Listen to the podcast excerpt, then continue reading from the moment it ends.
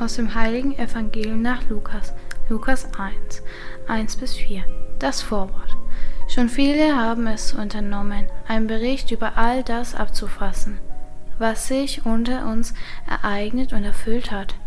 Dabei hielten sie sich an die Überlieferung derer, die von Anfang an Augenzeugen und Diener des Wortes waren. Nun habe auch ich mich entschlossen, allem vom Grund auf sorgfältig nachzugehen, um es für dich, hochverehrter Theophilus, der Reihe nach aufzuschreiben. So kannst du dich von der Zuverlässigkeit der Lehre überzeugen, in der du unterwiesen wurdest